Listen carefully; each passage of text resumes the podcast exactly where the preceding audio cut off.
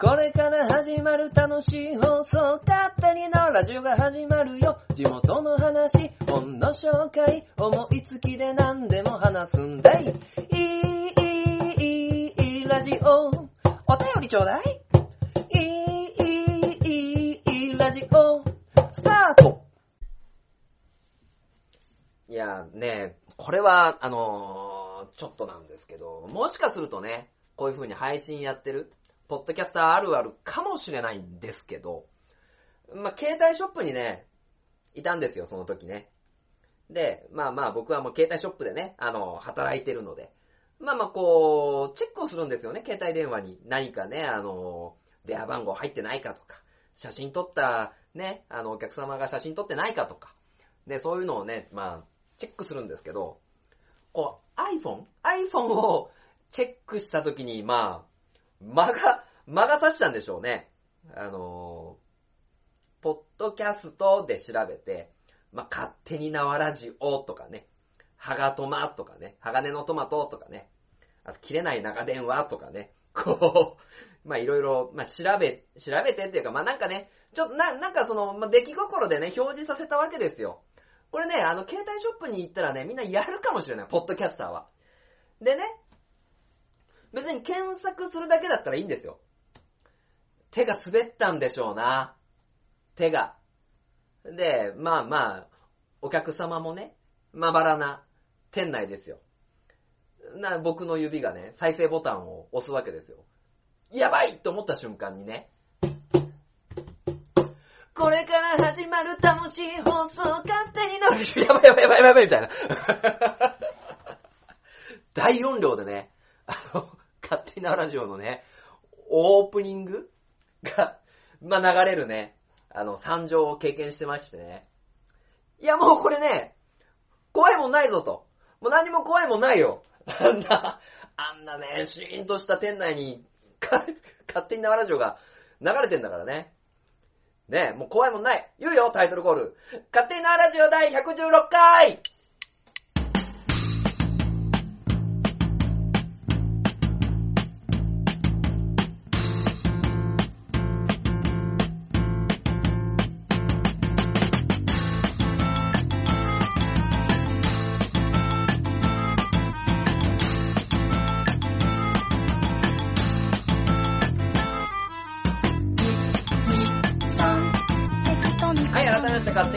パーソナリティの書店ボーイでございます。はい、顔が真っ赤でございます。はい。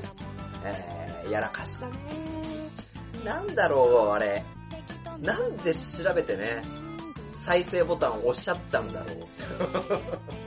なん、なんであの時再生ボタンを押しちゃったんだろう。まあ、本当にね、もう真っ赤だったもんね、顔。で、まあまあ別にね、そんな、あの、職場でね、あの、ラジオやってますよとかね、そんな話はね、してないわけなんでね、おおお何が流れたんだみたいなね、感じでね、あの、終わったんで、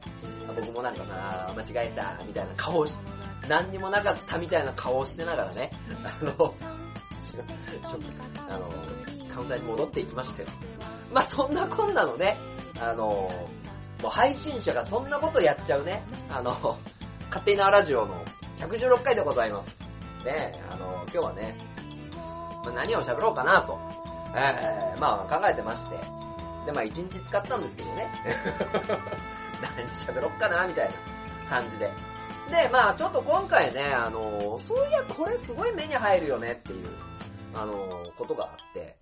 あの、診断メーカーね、あの、ちょこちょこ、まあ、診断メーカーやりましたってツイートはしないんですけど、診断メーカーちょこちょこやってるとね、すっげえ出てくるんですよ。あの、転生したら何々だったとか、あの、レベル900みたいな。で、めちゃ強くて最強のみたいなね。あの、そういう、まあ、チート系？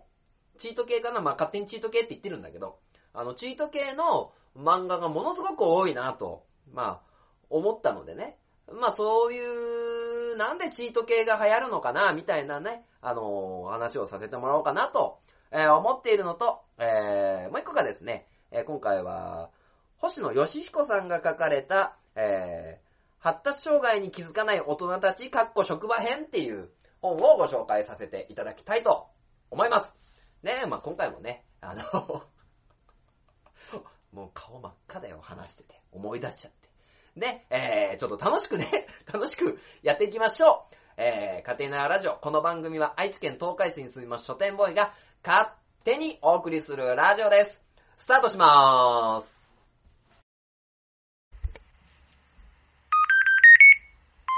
生ラジオ。生はい、えー、それでは前半でございます。まあ、前半はですね、その、なんかチート系の漫画が今なぜあれだけ出てるのかなっていうのをですね、あの、ちょっと不思議に思ってるんですよね。まあ皆さんもね、まあ例えば、まあツイッターだとかね、まああの、何？携帯の検索でね、まあ、なんか今おすすめのあなたの漫画みたいなね、感じでですね、あの、まあ電子コミックで結構出てるんですけど、なんかまあ見ちゃいますよね、ああいうのって。で、まあ僕も見ちゃいますよね、無料分だけ。あのまあまあ楽しいですしね。で、ただその、まあ電子コミックっていうのがまあ、な、なんだ、月額いくらで見放題とか、まあそういうのでね、まあ作品が見られるのはいいなと思うんですけど、なんだろう、この、チートコミック、チチート系の、あの、コミックがね、ものすごくあるっていうのは。で、まあ、多分ね、鉄板な、この、チートコミック系のもので言うと、まあ、いろいろ条件はあるんですけど、まず、初めから強いね。うん。で、大体、現実から転生して、なんかその、異世界みたいなところで、まあ、強くなったりとか、もう、本当にね、あの、物語を進める上で、なんか必要な能力もなんか、初めから全部持っちゃってるみたいな、あのところがあるなと思うんですけど。で、あのーまあ大体ね、あの仕事に疲れたサラリーマンが、ね、なんか絶命をして、で、なんか神様にね、あの今までお疲れ様、次の世界ではなんか楽しんでね、みたいな感じでね、あの感じでね、あのまあ、ものすごい能力を持って出てきて、で、そこで、なんか、こう、行われる、あまあ、起こる、まあ、事件に対してはもう、その持ってる能力を、まあ、フル活用して、まあ、涼しい顔でクリアしていくっていうのが、まあ、このチート系の雑誌の、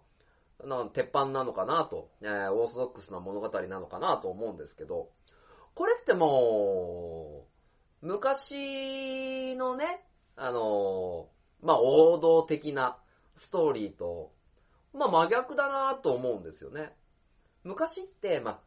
例えばね、あのースポーツ漫画で言えば、全然そういうなんかね、経験がない主人公がいて、で、なんか体もひ弱でいじめられてみたいな、え主人公が何かその部活と出会って、努力して努力して強くなって才能が発揮されて、おお、こいつこんなことできるのかみたいな感じで、より光り輝いていくっていうね、まあストーリーが、まあ大半ね、まあ例えば格闘系だってね、あのー修行して修行してどんどん強くなって、えー、で登り詰めるみたいな、まあ格闘系じゃなくても、こう、音楽でもね、あのそういう、なんだろう、レベル1のところから始まって、徐々に徐々にこう、レベルを上げていって、なんかそこの先に、あの、輝くものがあるっていうのが、まあ王道のストーリーなんだけど、なんかね、初めから輝いちゃってるんだよね、このチート系の漫画っていうのは。で、なんでなんだろうなと思うんですよね。まあ結構そのチート系の物語のね、あの原案とかを見てると、まあ例えば小説家になろうとか、あの、そういうところで、あの、受けがいいものがどんどんコミカライズされていってっていうのが多いと思うんですけど、な、なんだろう、こう、世の中の時勢が変わってってるんですかね。あのーまあまあ本当に端的な言い方をしちゃえば、まあみんなあんまりね、頑張りたくないと。うん。っていう、こう、世の中になってるのかなっていう気がするんですよね。だから、まあ、なんか苦労して疲れてえー頑張ってこういうことやって、どんどん実力がついていくっていうところにね、あの、まあ、そんなに、なんだろう、重、重みがないって言ったらなんだけど、そんなにみんな憧れない。じゃのかなぁと思いますよね。でも、あのね、どこかね、こう、引っかかるところがまあ、ありますよね。37歳書店ボーイとしては。うん。だって、なんていうのかな、現実は違うもんね。そんなみんなさ、誰しも、なんだろう、そういう才能を持って、で、それが、ね、120%ね、自分の自由自在に操れる素地ってないでしょ？ないよね。で、考えると、やっぱりみんな、学校とか、あの、社会とかに出てね、まあ、苦労するしかないんじゃないかなと思ってるんですけど、まあ、なのでそういうところを、まあ、すっ飛ばしてね、あのもう、輝いちゃいたいというか、なんかこう、これは僕もね、結構あるんですけど、なんかね、自分の今持ってるものだけで勝負しようとするんですよね。あ、これができるから、このことをちょっとチャレンジしてみようとか。でね、えー、なん、なんて言ったらいいかわかんないんですけど、まあそう、悪い、ものすごく悪い解釈をすれば、まあみんななんか疲れるから努力したくないんですよね。でも、その一方で世の中の皆さんっていうのはすごく努力をしてるんですよね。そういう、あの、なんていうのかな、頑張ってるところに、こう、息抜き的なね、あの、エンターテイメントっていうのは、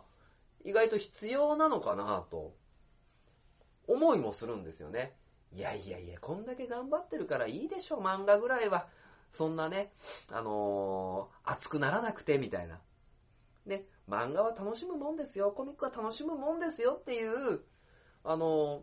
ー息抜きで使ってるっていうのだったら、これはこれでいいなぁと思うんですよね。まあ、なんでね、なんだろう。こういう、まあ別に僕も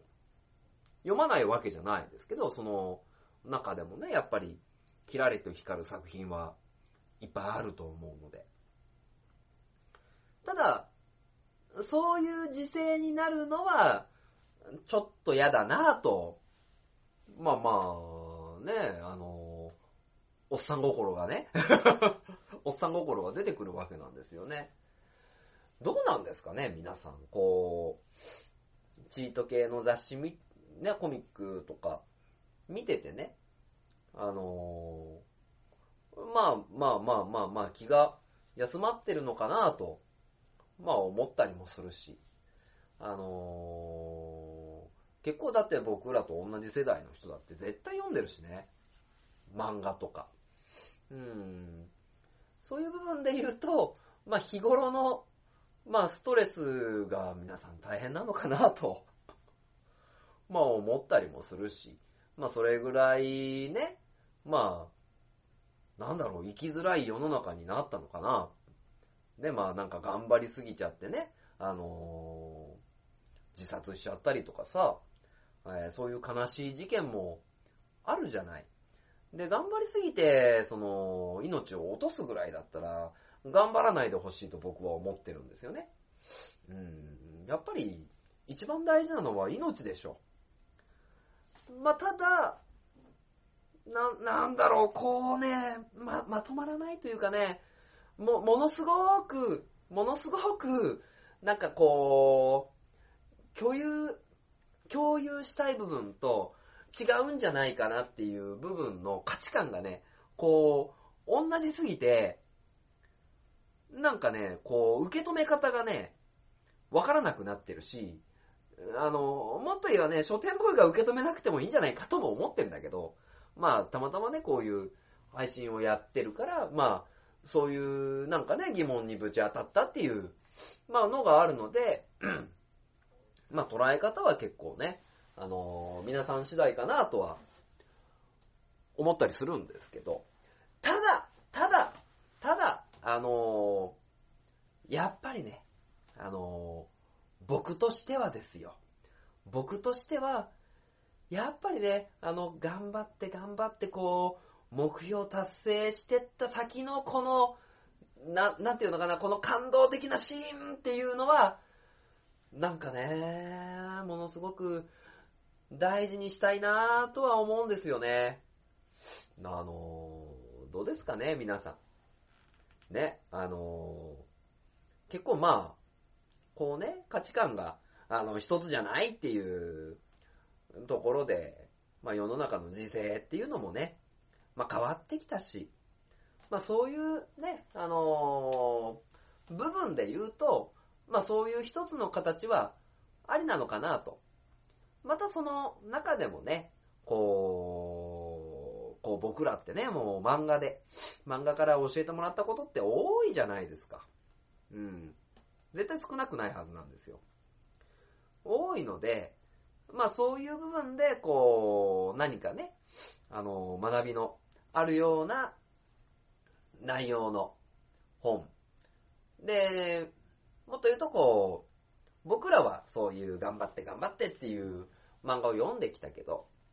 で、まあ、チート系で、じゃあ例えば、人に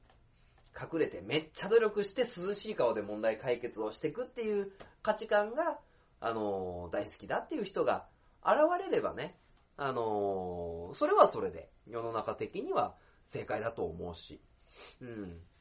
っていうところでね、あのー一つの、まあ、固定概念にね、あのとらえ、とらわれず、まあいろいろやっていけたらいいんじゃないかなと、えー思いましたね。うん、チート系のコミック。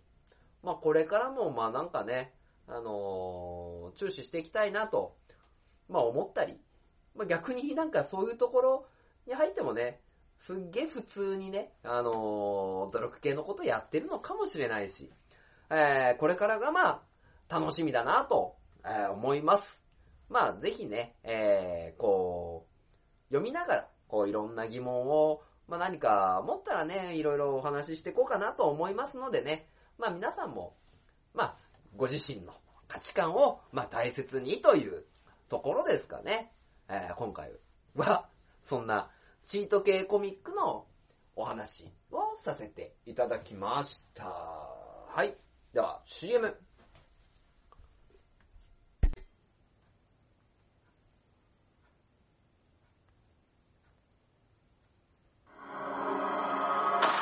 鉄の町愛知県東海市が今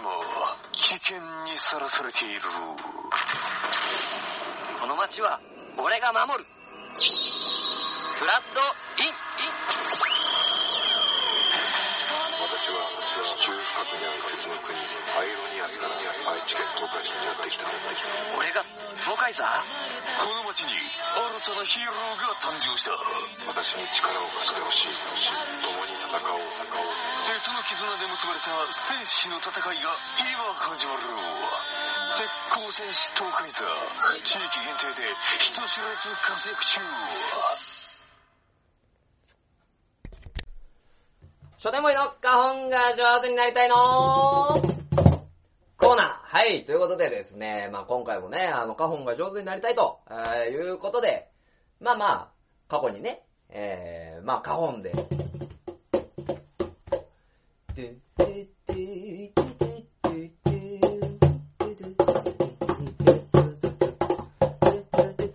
みたいなね。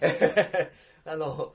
昔懐かしの、えー曲を叩いてみたりとか、あの、YouTube のね、フリー音楽に合わせて、まあ、花本叩いたらどうなるんだろうと、えーいうところでね、えー、花本が上手になるべく、えーやらせてもらってまして、結構ね、長くやってるね、この花本が上手になりたいのコーナーね。で、な、なんていうのかな、この、勝手に縄ラジオ。あのーセンス、センスが足りない？あの、おしゃれ偏差値が低い？ということでね、えー、ちょっと今回ね、フリー音源からね、こう、EDM 系 ?EDM 系？ね、えー、そんな曲をね、まあちょっとね、チョイスしてね、やってみようと、えー思いますのでね、えー、ぜひとも、まあ意外とね、こう、書店ボーイはおしゃれなんだぞと いう部分でね、えー、お送りしたいと思いますので、えーよろしくお願いいたします。それでは、ミュージック、スタート。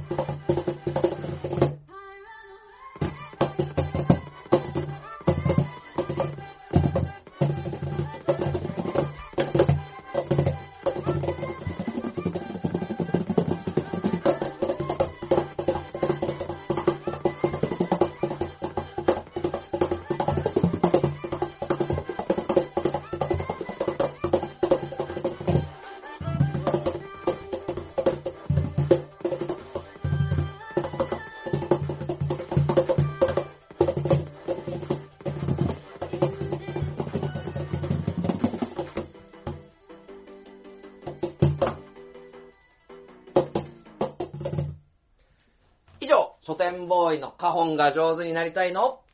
コーナーでした。では、後半でーす。な、な、な、なわなわなわなわなわなわなわなわなわなわなわなわなわラジオ。はい、えー、では後半でございます。後半はですね、えー、毎回の本の紹介ですね。で、まあ、今回紹介させていただきますのは、えー、星野義彦さんが書かれた、えー発達障害に気づかない、えー大人たち、かっこ職場編っていう、まあ、ことでね、まあ、あのーこの本ね、まあ、なんかずっとね、置いてあったんですよ。という、と、というのも、なんだろう。まあ、これは、どうかなと思うんですけど、まあ、前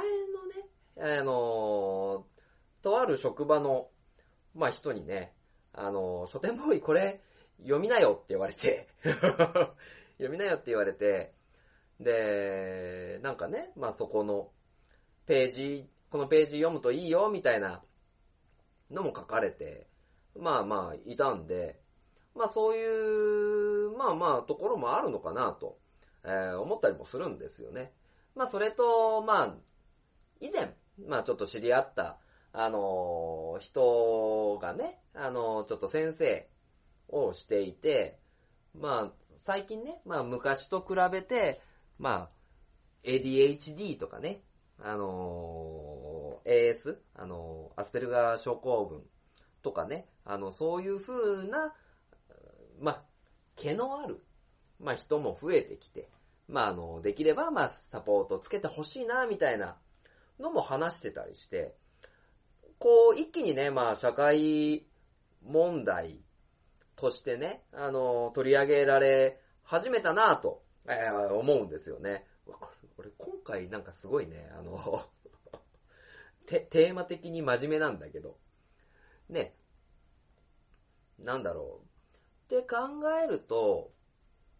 なんだろう、どんとね、まあ増えたってことはないと思うし、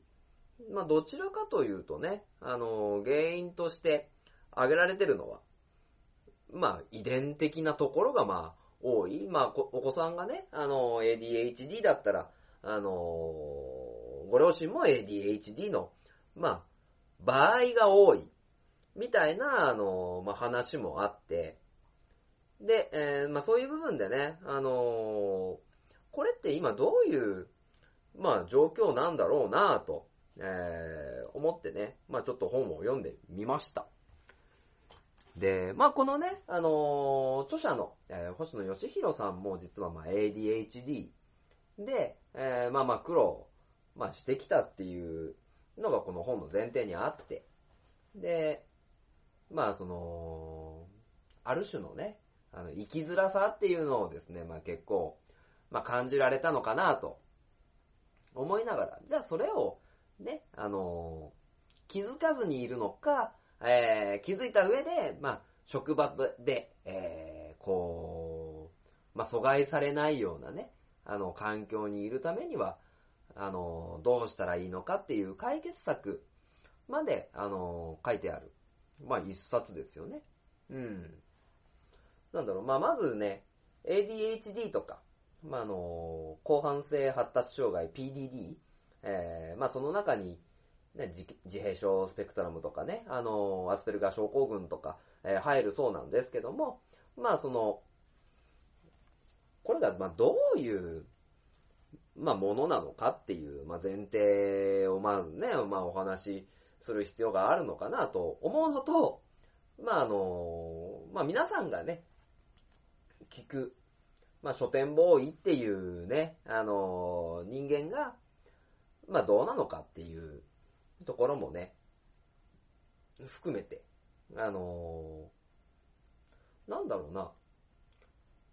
こう、必ずしも悪い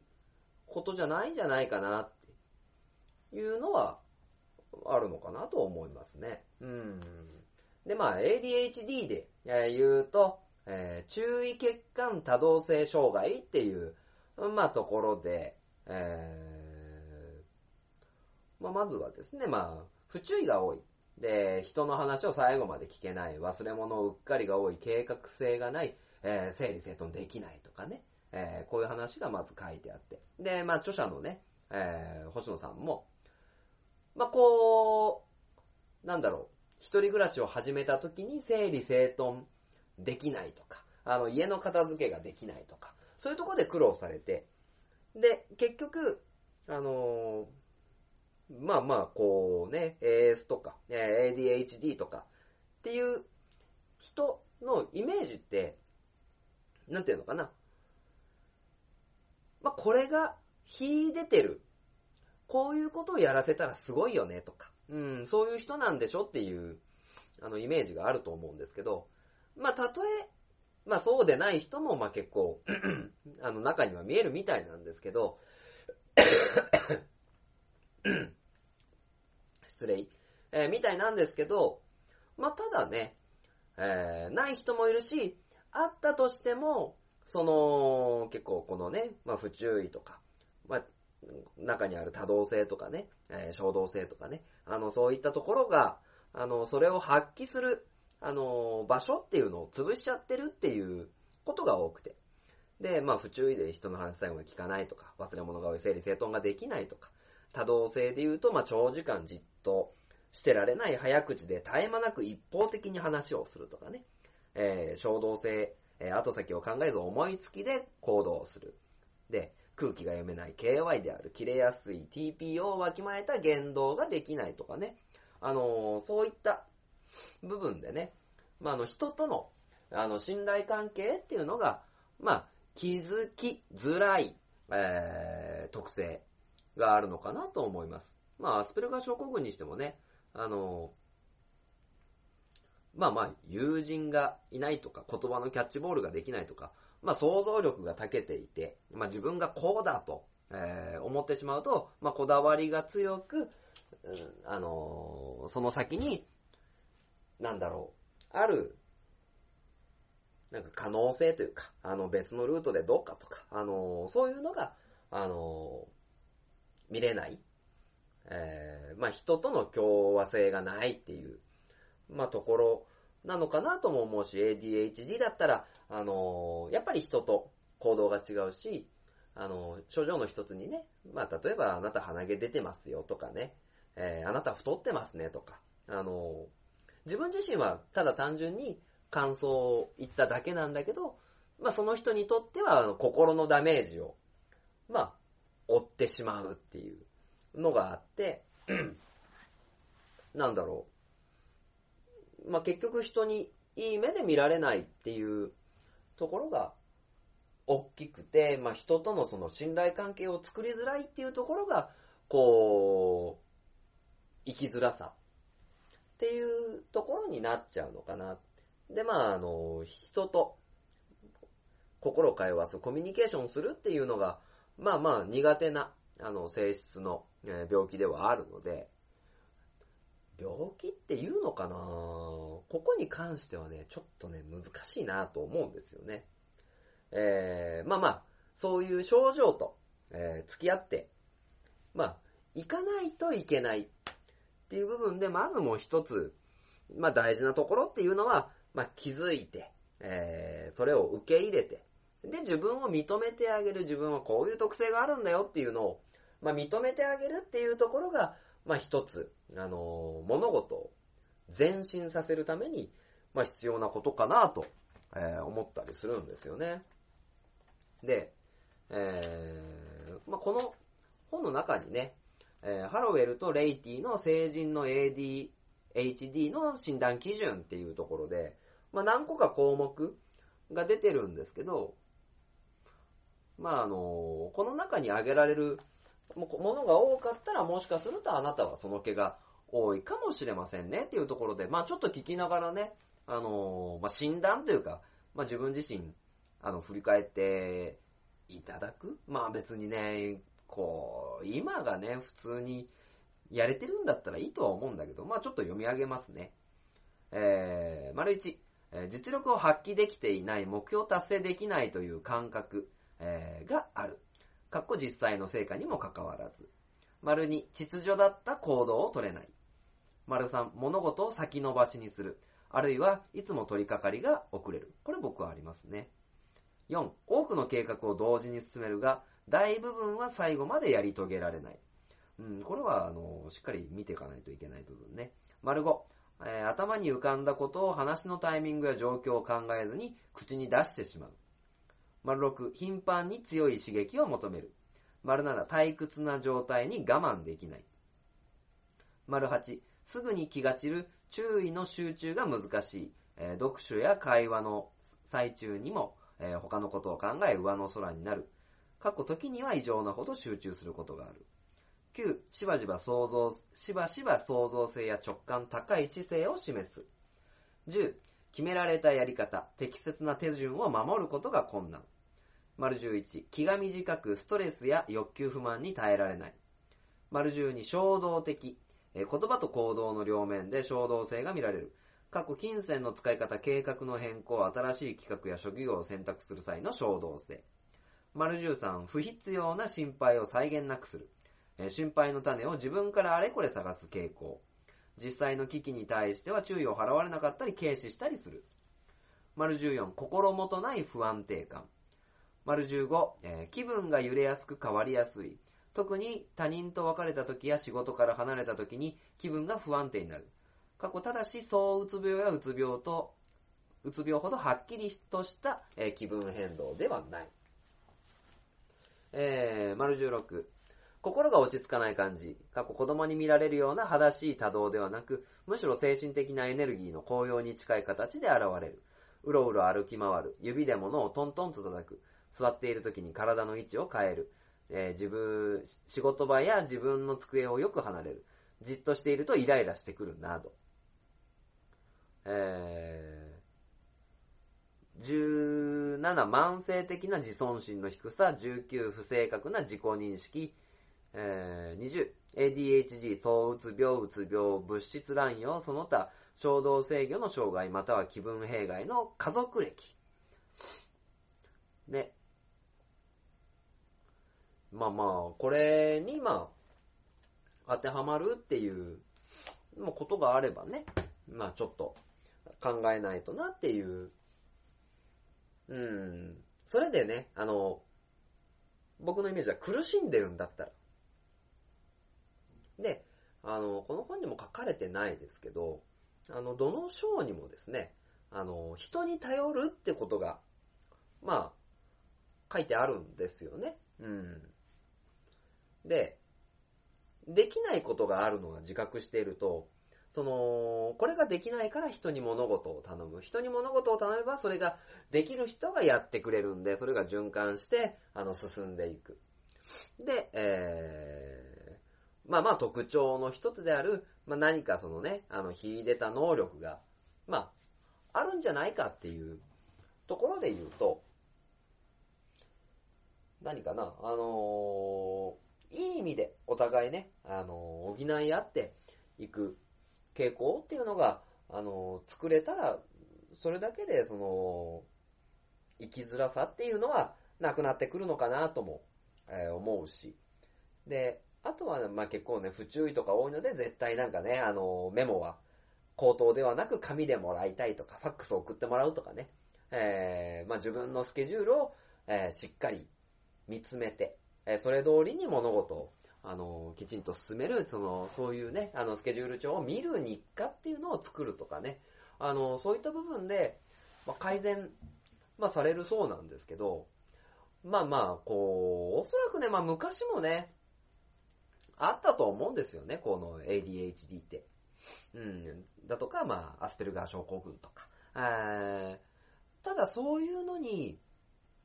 まあ、気づける、社会になってきたっていう、ね、あの、レッテル張りせずですよ。まあ確かにこう、初めのね、あの価値観で言うと、まあ人の話聞けなかったりね、あの、KY なこと言ったりっていう人はやっぱり卑下されてきたっていう、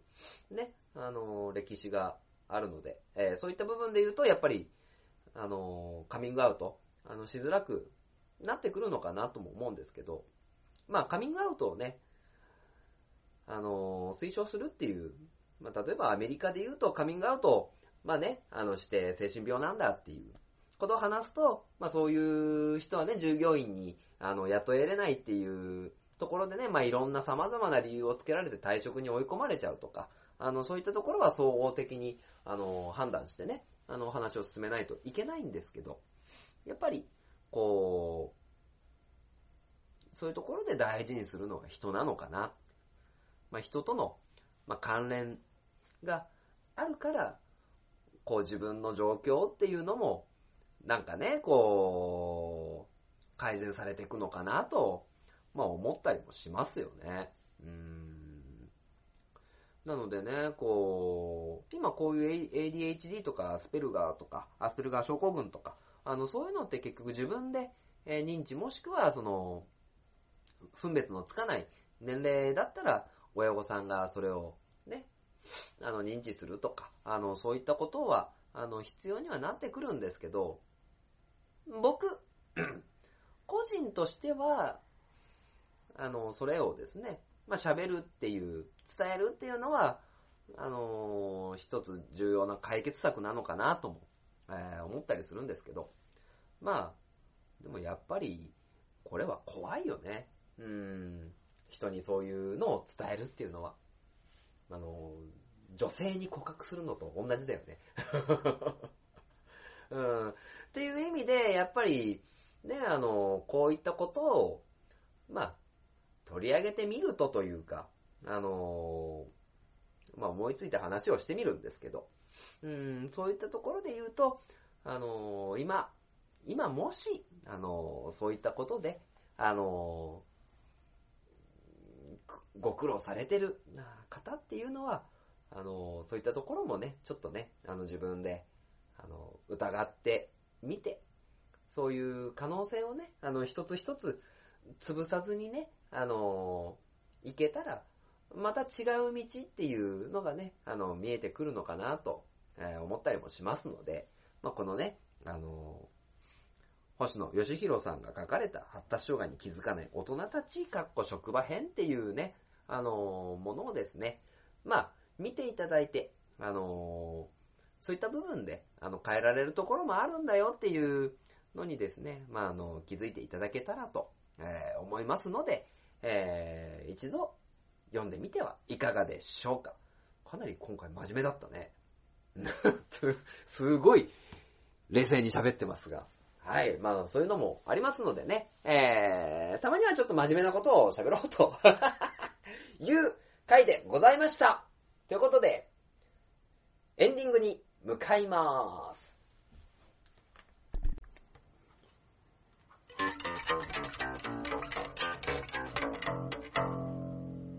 勝手なラジオ。はい、えー、それでは勝手に縄ラジオ、エンディングでございます。今回ね、あの、いつにも増して、ちょっと真面目なトーンで、まあまあ喋りましたね。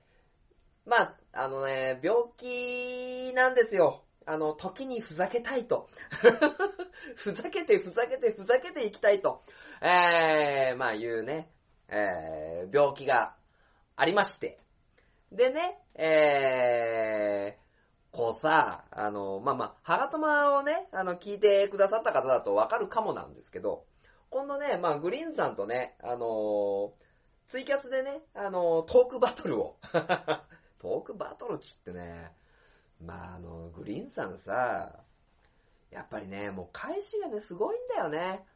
まあ、返しがすごいのと、あのツイキャスの場ってね、もうグリーンさんの、あの味方？味方って言うとあれなんだけどね、あのいっぱいフォローしてくれる人がね、あのいっぱいいる中でね、まあまあ、それに負けずにね、あの、書店ボーイも絡んでいけたらなと、えー思います。で、まあ、一回ね、あの、プレみたいな感じで、グリーンさんのツイキャスにね、あの、乱入していって、話をしたんだけど、ひ、ひどかったね。あの、本当に。もうなんか、変なものを変な料理されたりね。ね、カワサギとかね。あの、まあまあ、そっちはね、そ、そっちで、まあだいぶね、あの、ふざけすぎたんですよ。まあ、グリーンさんにもね、あの、書店ボーイはね、あの、普段こんなキャラじゃないんですよ、と。ね、勝手になラジオで真面目な話をしてるんですよ、みたいな。そんな、そんな振りのされ方を、まあね、ししたのでね、まあちょっと今回ね、真面目な話をね、永遠と。まあまあ、一番初めは真面目じゃなかったけどね、真面目じゃなかったというかね、あれはもう完全にね、あの、やらかしてまったってやつ。なんですけど、まあ、そんな感じでね、あのーこう、お話しするってことをね、まあ楽しくやっていけたらなと、えー思いますのでね、えー皆様、え書店ボーイをぜひとも、ぜひともよろしくお願いいたします。はい、えー、ということでね、えー、あでね、あのーまあ一番初めに喋っちゃうけど、10月19日、まあこれやってる人、もしね、直で聞いてたらね、あのーリアルタイムで聞いていただいて、で、えー、まあ聞いてもどうかな、こんなね、あの、話をしてる人がね、あんな放送するかいみたいなね、感じにはなると思うんですけど、まあそれもまあ書店ボーイの一部だとえーいう部分でね、聞いていただければと思います。で、10月19日の、だいたいね、夜の11時15分ぐらいから、えー、ツイキャスのね、えトークバトルを行うんですけど、まあまあ、聞かれた方でね、あのーなんだ、あのーこれ聞いたのがね、もう終わっててね、遅くなったみたいなね、人はね、えー、また、まあ、グリーンさんっていう人と、まあ、一緒に、まあ、すぐ見つかると思うんで、えー、その、まあ、ツイキャスの録画にね、初めのうちは載ってるんじゃないかなと思いますので、えー、ぜひともまあ聞いてみてください。まあ、やってないけどね、まだ。えー、ということで、えー、イベント情報いきまーす。えー、イベント情報、まず、千田市、千田市ですね、2018年10月27日、28日2日間、えー場所は市民体育館、勤労文化会館及び市役所周辺にて、えー、なんだ、市の産業や各種商品などの展示、販売を行う商工、えー商工業展を開催しますと、えーまたステージでは伝統的なの芸能の上演したふるさと大使による観光大使によるミニライブなど様々なイベントを開催しますので、ぜひともご参加ください。えー27日は10時から16時、28日は、えー9時半から15時半となっております。雨天決行となってます。まあ、あの、あんま無理しないでね、という部分ですね。えー続いて、半田市、半田市ですね。えーにだしの町亀崎2018年秋祭りということで、えー2018年10月19日から28日まで、えーこちらのイベント行われております。で、様々な出汁だったりとか、いろんな美術品の、えーなんだ、展示が行われておりますので、えーぜひともよろしくお願いします。で、会期中の10月21日には、えー若きクリエイターたちによるイベント、路地裏ボリューム9も行われますので、ぜひともご参加ください。えー時間は10時から17時、メイン会場は立川美術館、えーサブ会場は亀崎町商店街休暇、休暇、旧席地、えーとなっております。でね、えーまあ、入場料は無料なんですけど、えー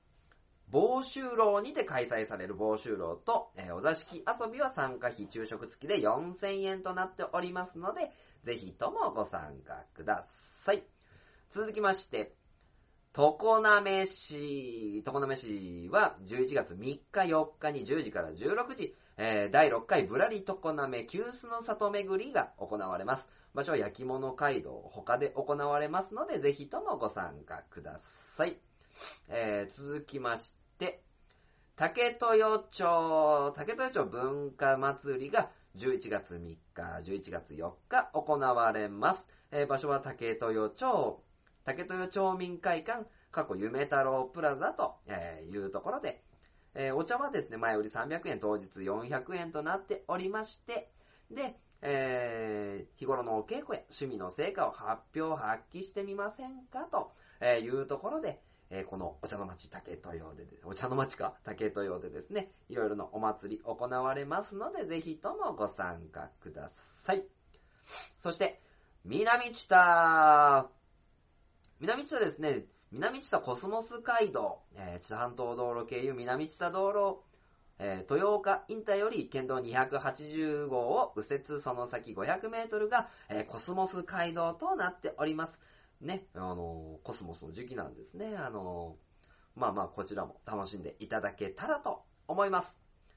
そして、東海市、東海市ですね。東海秋祭りが11月3日4日行われます。場所は元浜公園、えー、製鉄公園、そして、えー大田川駅前の会場で行われますので、ぜひともご参加ください。で、その、ワクワクフル車フェスタもね、えー大田川の駅前で行われますので、えーまあまあね、車作ってますんでね、ぜひとも参加してみてはいかがでしょうか。でね、あのーものすごくいっぱいあるよね。あの、ルパンレンジャー賞 VS パトレンジャー賞とかね、メディアス FM ステージライブ、これは元浜会場ですね。で、製鉄公園では、えー幼稚園児のマーチングドリルだったり、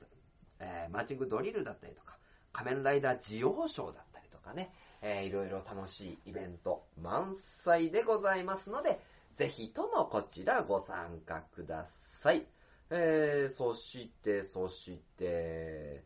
で、えー10月27日、えーワクワク村、ワクワク、幸せ村ワクワクハロウィンパーティーが、えー行われます。えー、こちらですね、東海座出させていただきます。はい、えー、幸せ村ですね、愛知県東海市の。